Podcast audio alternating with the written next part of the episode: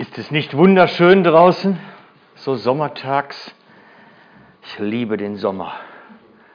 Vielleicht könnt ihr das ja nachfühlen. Aber ich liebe es, wenn es warm ist und wenn die Sonne auf der Haut scheint, wenn die vielen bunten Blumen wachsen. Ich danke dir. Wenn die vielen bunten Blumen wachsen im Garten, es ist einfach wunderbar. Es ist wunderschön. Auch weil ich dann weiß, dass es später wieder die dunklen Zeiten kommen dann soll man doch immer die guten Zeiten ausnutzen. Am liebsten auf dem Balkon schlafen, dann hat man ein bisschen was zum Auftanken für die dunklen Zeiten. Weil die dunklen Tage kommen. Immer. Und ihr kennt das alle. Es gibt so Monate, die sind so pauschal schwierig. Grundsätzlich schon. Immer wenn der November beginnt, kriege ich immer schon so, oh, was dieses Jahr wohl wieder kommt.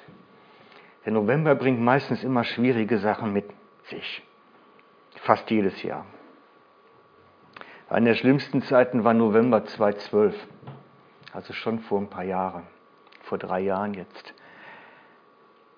Da ist eine Mitarbeiterin von mir einfach verschwunden.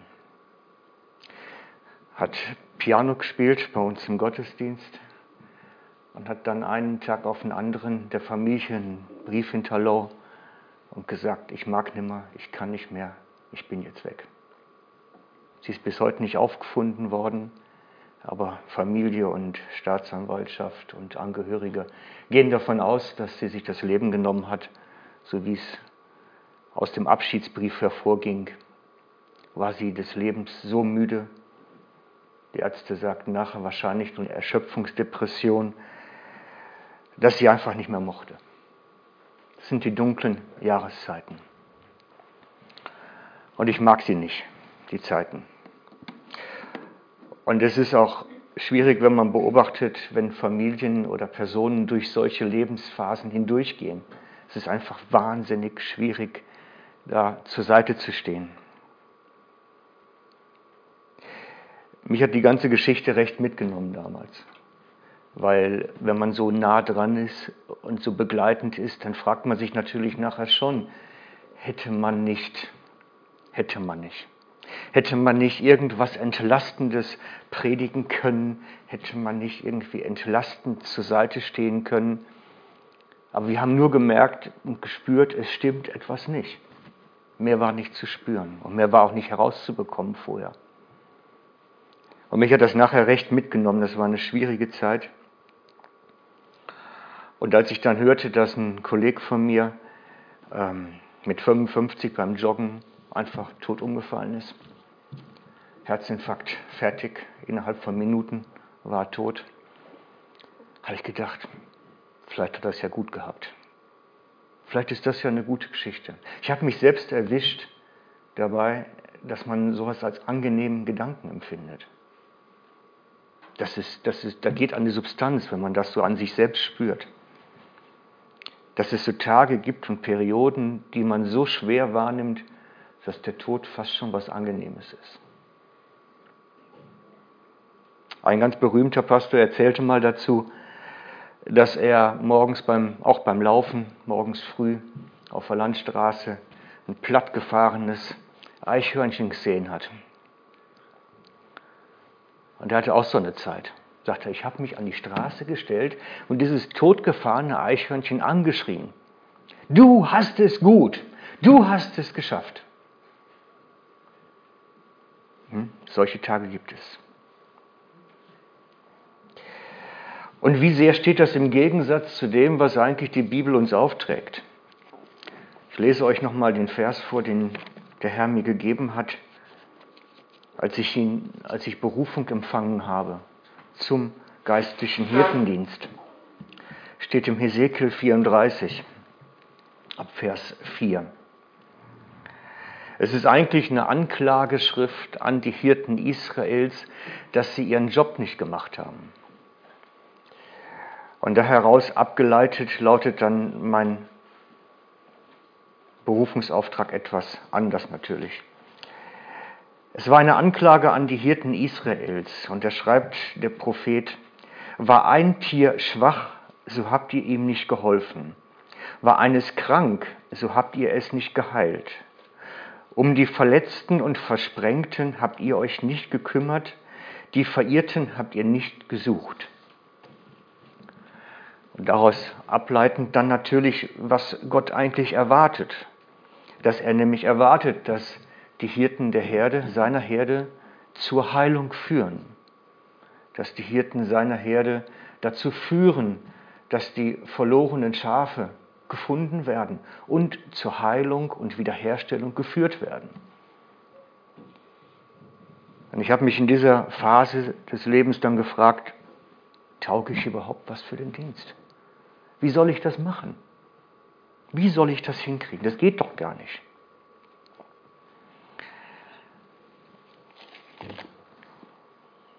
In Matthäus 9 sehen wir, dass Jesus diesen Dienst des guten Hirten getan hat. Matthäus 9, 35. Jesus zog durch alle Städte und Dörfer. Er lehrte in den Synagogen und verkündete die gute Nachricht, dass Gott jetzt seine Herrschaft aufrichten und sein Werk vollenden werde. Er heilte alle Krankheiten und Leiden, und als er die vielen Menschen sah, bekam er Mitleid mit ihnen, weil sie so hilflos und verängstigt waren wie Schafe, die keine Hirten haben. Und wir haben auch hier wieder diesen Zusammenhang. Hirtendienst, Heilung und Verkündigung. Es steht zusammen als ein Auftrag. Jesus heilt und verkündet und hat Mitleid mit der unbehirteten Herde. Und wenn wir jetzt weiterschauen vom Kontext her, sehen wir im Lukas-Evangelium, was er seinen Jüngern aufträgt, als er sie aussendet. Jesus ruft die zwölf Jünger zusammen und gibt ihnen Kraft und Vollmacht, alle bösen Geister auszutreiben und Krankheiten zu heilen. Er sandte sie aus mit dem Auftrag, verkündet, dass Gott jetzt seine Herrschaft aufrichtet und sein Werk vollenden will und heilt alle Kranken. Verkündigung der Herrschaft Gottes und den Dienst den Kranken zu dienen hängt zusammen. Und wie unvollkommen kommen wir uns dann vor, wenn es darum geht, dass wir unseren Auftrag sehen. Jesus gibt es weiter, den Staffelstab an uns. Er sagt im Johannes, so wie der Vater, ich lese es vor, Johannes 17, Vers 18, ich sende sie in die Welt, wie du mich in die Welt gesandt hast. Der Staffelstab geht weiter. Wie du mich mit dem Auftrag gesandt hast, sende ich sie. Da hat sich ja nichts verändert an dem, was Jesus aufgetragen hat. Eben dieses Senden und Verkündigung. Die Heilung der Schafe ist ein wesentlicher Auftrag des Hirtendienstes. Es gehört dazu. Und ich habe mich dann in der Zeit aufgemacht, natürlich versucht, Kompetenz zu erlangen. Habe nochmal mich mit neuen Seelsorgekonzepten beschäftigt. Larry Crabb gelesen, man müsste es ja nennen bei ihm, so die, die Seelsorge in der Kraft des Geistes. Habe Eric Byrne gelernt, also Psychotherapie und vieles, vieles mehr. Aber ich hatte nicht das Gefühl, dass es das ist, dass das jetzt wirklich das ist, was hilft. Dass es das wirklich ist, was mir weiterbringt, den Schafen mit der Heilung zu helfen. Und als die Geschichte mit der Frau in der Gemeinde passierte, habe ich eigentlich zum Teil jedenfalls nicht mir die Schuld gegeben selber, sondern habe Gott die Schuld gegeben. Herr, wie kannst du zulassen, dass da die Kompetenz fehlt? Hättest du mir nicht irgendein Werkzeug an die Hand geben können? Und sie ist ja kein Einzelfall von denen, die am Gemüt erkrankt sind und daran dann auch wirklich krank werden. Du setzt Hirten zum Dienst ein und zeigst mir nicht, wie ich zur Heilung verhelfen kann. Und als ich dann dieses eigene Erleben hatten, hatte, diese eigene, dass ich wirklich sagte, was macht's eigentlich, ob du lebst oder stirbst. Ab da ist ein Prozess bei mir begonnen, etwas zu lernen und zu verstehen und heil zu werden. Da ist etwas begonnen.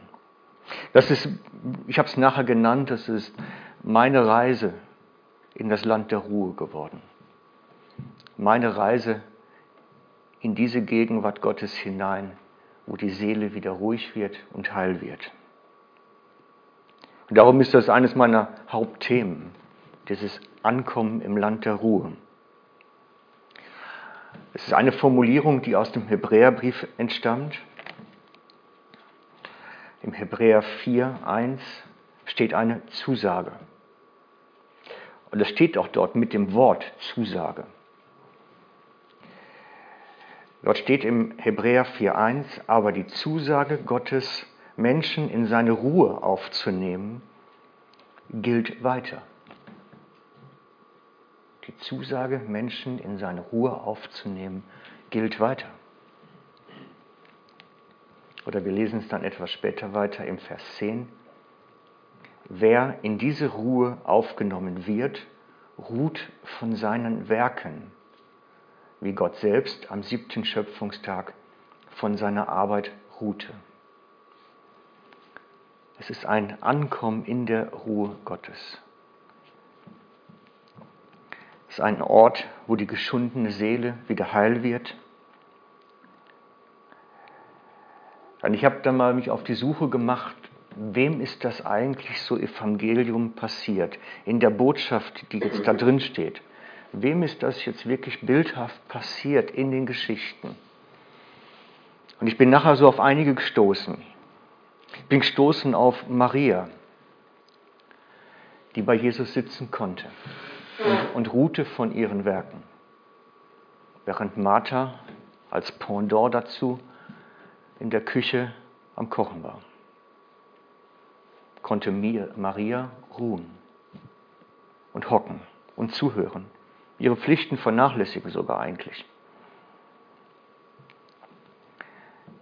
Der wieder nach Haus gekehrte Sohn hat zur Ruhe gefunden. Er konnte bei dem Vater sitzen, mit ihm feiern.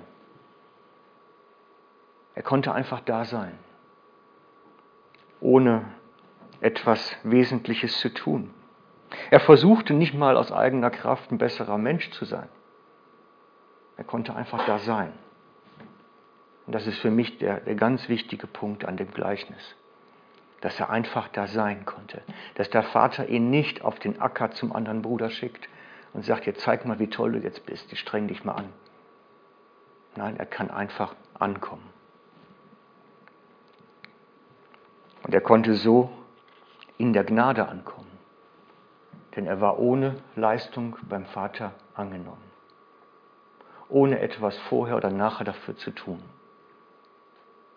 Es ist eines der stärksten Gnadenbilder, die es eigentlich in Jesu Erzählungen gibt. Das Gnadenbild vom heimgekehrten Sohn. Allein schon, wenn man sich durchdenkt, was alles nicht passiert.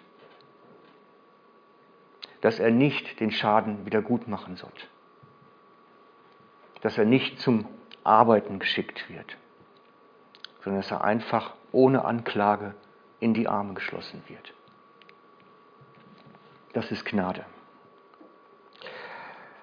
Und so ist für Gnade für mich nicht die Tätigkeit, das, was Gott dann ausgesprochen hat, sondern es ist mehr. Es ist ein in den Arm des Vaters genommen werden und da sein dürfen. Ein Ort der Geborgenheit ist die Gnade. Er konnte in der Gnade ruhen. Und das war der Ort, wo auch er heil wurde. Wo auch er heil wurde. Und ich weiß, dass es inzwischen dieses Erlebnis viele Menschen hatten und haben. Dieses Erlebnis in den Armen des Vaters, in der Annahme der Gnade heil zu werden. Ohne das Krampfen auf dem Acker. Jesus bietet das an. Es ist sein Wort, dass er sagt, nehmt mein Joch auf mich, lernet von mir, denn ich bin sanftmütig, von Herzen demütig. So werdet ihr Ruhe finden für die Seele. Wie sieht dieses Joch aus?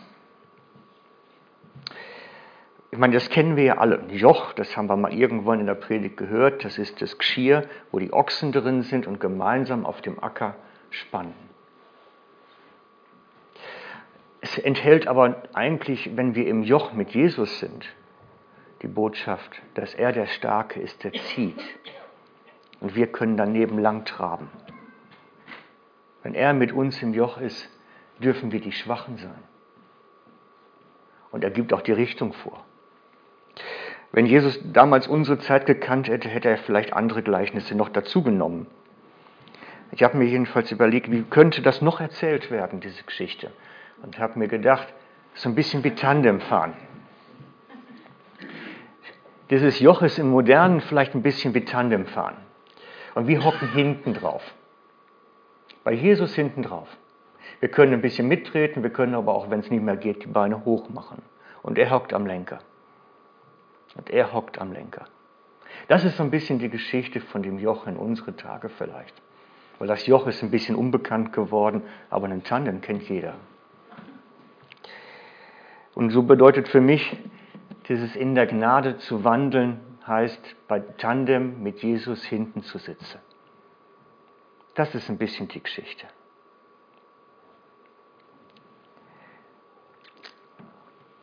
Wir haben keinen funktionierenden Lenker eigentlich mehr. Da kann man auch die Füße draufstellen, wenn sie nicht mehr möge.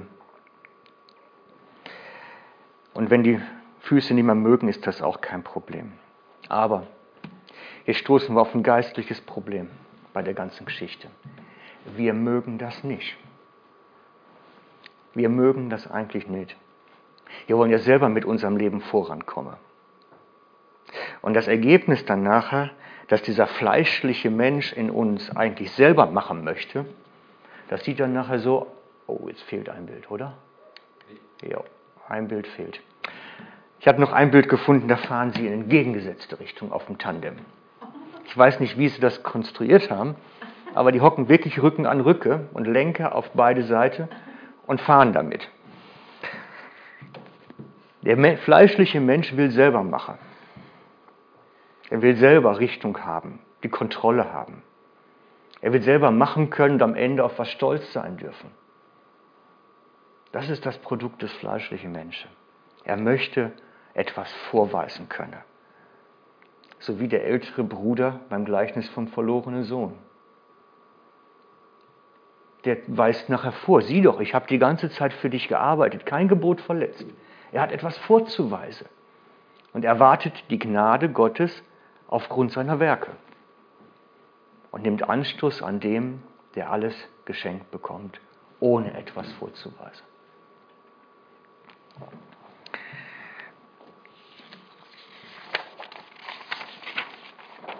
Wie kann das nun ganz praktisch geschehen? Wie kann nun diese Gnade Gottes heilen? Als Jesus zu den Menschen kam, verkündete er etwas, was in unseren Tagen recht unbekannt tönt, aber damals recht verständlich war. Er verkündete, der Geist des Herrn ruht auf mir, denn er hat mich gesalbt, den Armen soll ich die frohe Botschaft bringen. Dazu hat er mich gesandt, den Gefangenen soll ich die Freiheit verkünden, den Blinden, dass sie sehend werden, dem Bedrückten dem Bedrückten soll ich Erlösung schenken, ein Gnadenjahr des Herrn ausrufen. Jesus kam und hat ein Gnadenjahr Gottes ausgerufen. Das war den Israelis bekannt. Das Jahr gab es regelmäßig, alle 50 Jahre. Da wurden alle Schulden erlassen.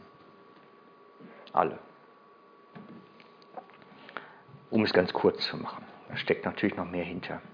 Aber als Jesus kam, sagte er, jetzt ist Gnadenjahr. Und es beginnt hier mit mir. Und er verkündete eine geistliche Befreiung.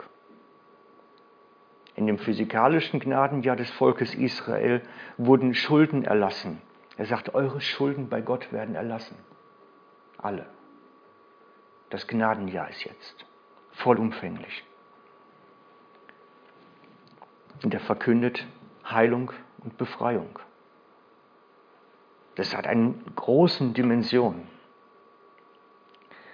Und dieses Gnadenjahr gilt bis heute. Es ist nicht vorbei.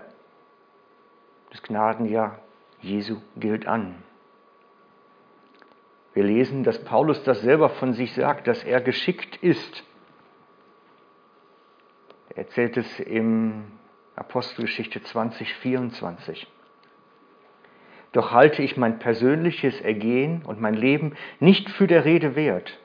Wichtig ist nur, dass ich das Ziel erreiche und den Auftrag erfülle, den Jesus, der Herr, mir aufgetragen hat. Und jetzt kommt der Auftrag, der ist mir wichtig. Den Menschen die gute Botschaft von Gottes Gnade zu bringen. Das Gnadenjahr hält an.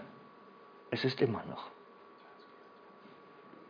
Die gute Botschaft von Gottes Gnade zu bringen. Und was kündigt Jesus als Konsequenz des Gnadenjahres an? Freiheit für Gebundene, Gesundheit für Kranke. Er gibt die Botschaft, dass Gott eingreift, weiter.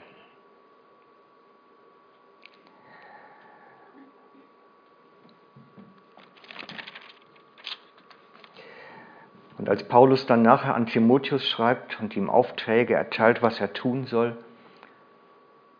taucht etwas auf in 1 Timotheus 6, Vers 3.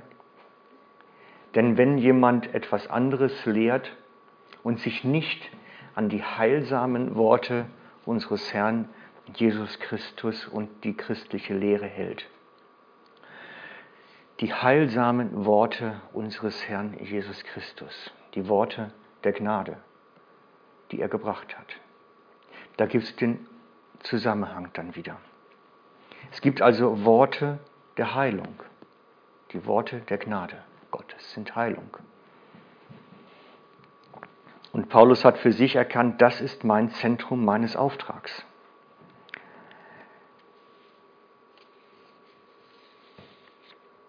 Ich möchte jetzt nicht die Gnade an sich erklären, das habe ich schon so oft gemacht und ich denke bei euch auch eine Menge schon gehört. Ich möchte es euch zeigen, wie es funktioniert mit der Heilung wie es praktisch geht. Ich gehe mal auf den ganz praktischen Teil heute ein. Wie wir also diese innere Ruhe, diesen tiefen Frieden finden können. Wie das Verschwinden von falscher Lust funktioniert. Wie Familien geheilt werden können und wie in schwierigen Umständen das Gefühl von Hoffnungslosigkeit verschwindet. Ich habe sogar gesehen, wie Depressionen verschwinden inzwischen. Wie geschieht das? Für mich ist sehr hilfreich gewesen die Geschichte von einer Frau. Sie heißt Nadja Bolz-Weber. Ihr findet sie auch im Internet. Sie ist in einem christlichen Elternhaus groß geworden, sehr streng christlich, muss man sagen. Und sie schreibt darüber selber in ihrem Buch, es war ein Umfeld, in dem man sehr gut darin war, Dinge nicht zu tun. Das war so ihre Erklärung dann. Und in der Jugend ist sie dann völlig ausgebrochen. Man sieht es ihr ja an. Völlig ausgebrochen. Und ist dann aber später umgekehrt zu dem Gott der Gnade. Sie hat entdeckt, ich komme so nicht weiter und ich muss irgendwo jetzt andocken. Und dann schreibt sie einen ganz wichtigen Satz dazu. Der hat mich fasziniert. Ich habe von der Kirche nichts über die Gnade Gottes gelernt.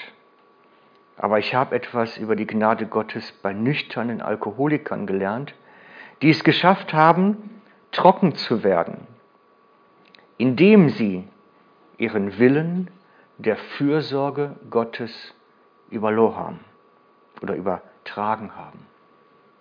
Ihren Willen übergeben. Und es gibt nur ein halbwegs vernünftiges Wort dafür.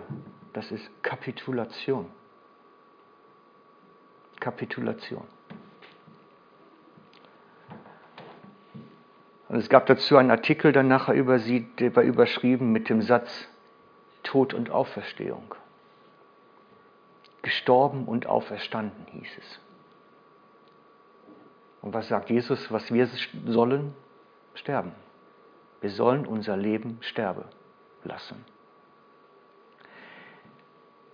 Es ist eine der großen Weisheiten, dass wir die Tiefe der Gnade erfahren, wenn wir kapitulieren. Solange wir selber noch radeln und rudern, ist es immer extrem schwierig.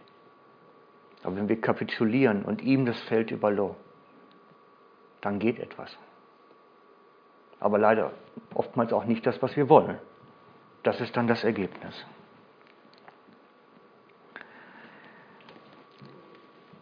Aber dieses Kapitulieren ist nicht einfach nur so.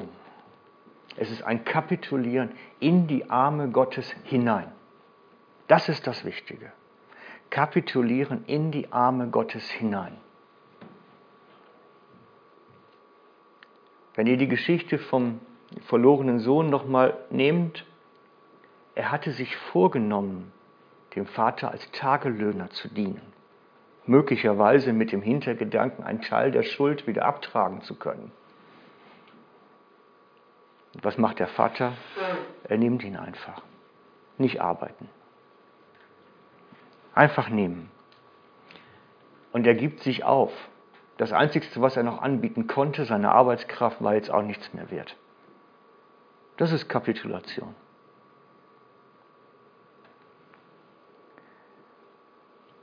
Um dann zu sterben und aufzuerstehen in Christus, in ihm. Und ich habe für mich entdecken müssen, die Gnade Gottes ist nichts zum Reinigen der Hände oder meines, meiner Persönlichkeit, wenn ich gesündigt habe. Gnade ist größer, viel größer. Gnade ist kein Reinigungsmittel wie Seife. Gnade ist kein Hilfsmittel der seelischen Reinigung, sondern der von uns gegebene, der von Gott gegebene Lebensraum, in dem wir leben sollen. Ein Ort zum Leben. Geht tiefer. Die ganze Geschichte geht viel, viel tiefer. Und dort in den Armen des Vaters, in dem Schwimmen in der Gnade, werden wir heil. Und ich habe es seitdem bei so vielen Menschen erlebt.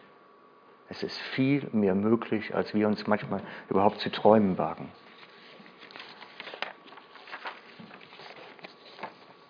Wir lesen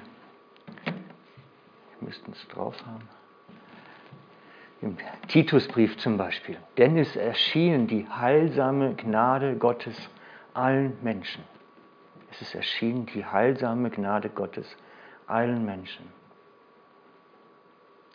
Und ganz besonders wichtig, lasst euch nicht durch aller Art, allerlei fremdartige Lehren irreführen, denn gut und heilsam ist es, dass das Herz durch Gnade fest wird.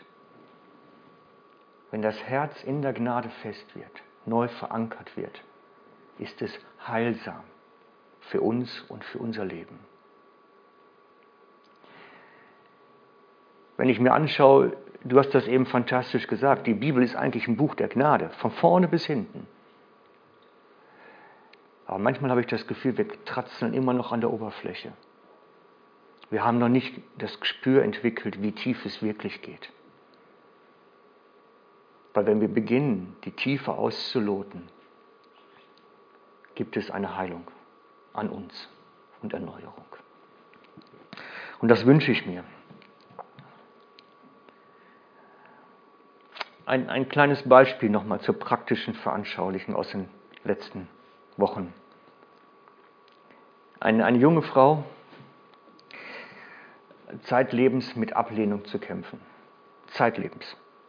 Von den Eltern in der Kindheit oft alleingelassen, mit viel Angst abends allein zu Hause zu sein.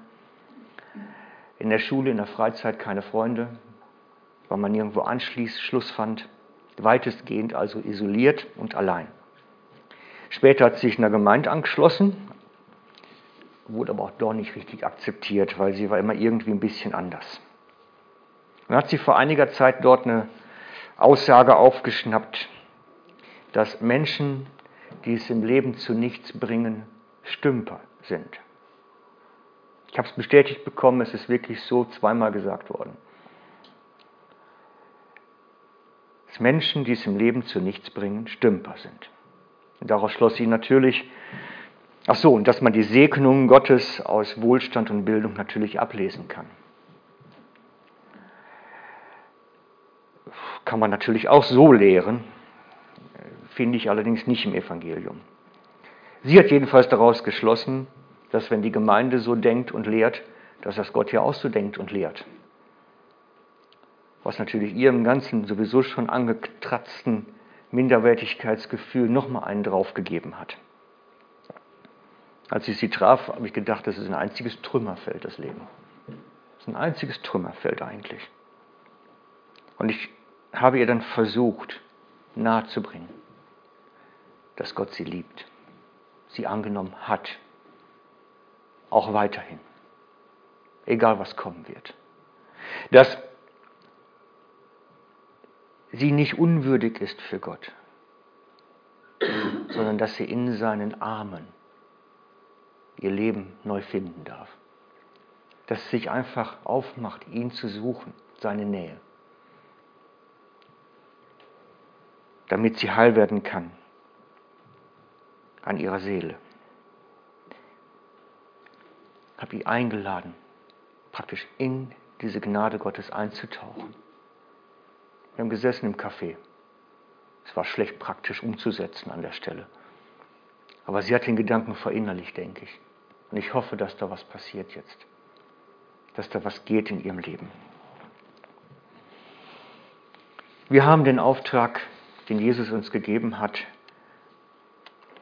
ebenso zu den Geschlagenen, zu den Bedrückten zu gehen, zu den Kranken und ihnen zu sagen, hey, tauch ein in die Gnade. In den Armen des Vaters ist fast alles möglich. Amen. Ich möchte mit uns beten.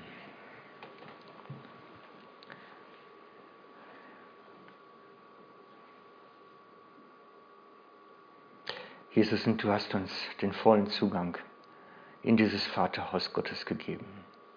Du hast die Tür weit aufgetan, die wir hineintreten dürfen, um in den Armen des Vaters sein und leben zu dürfen.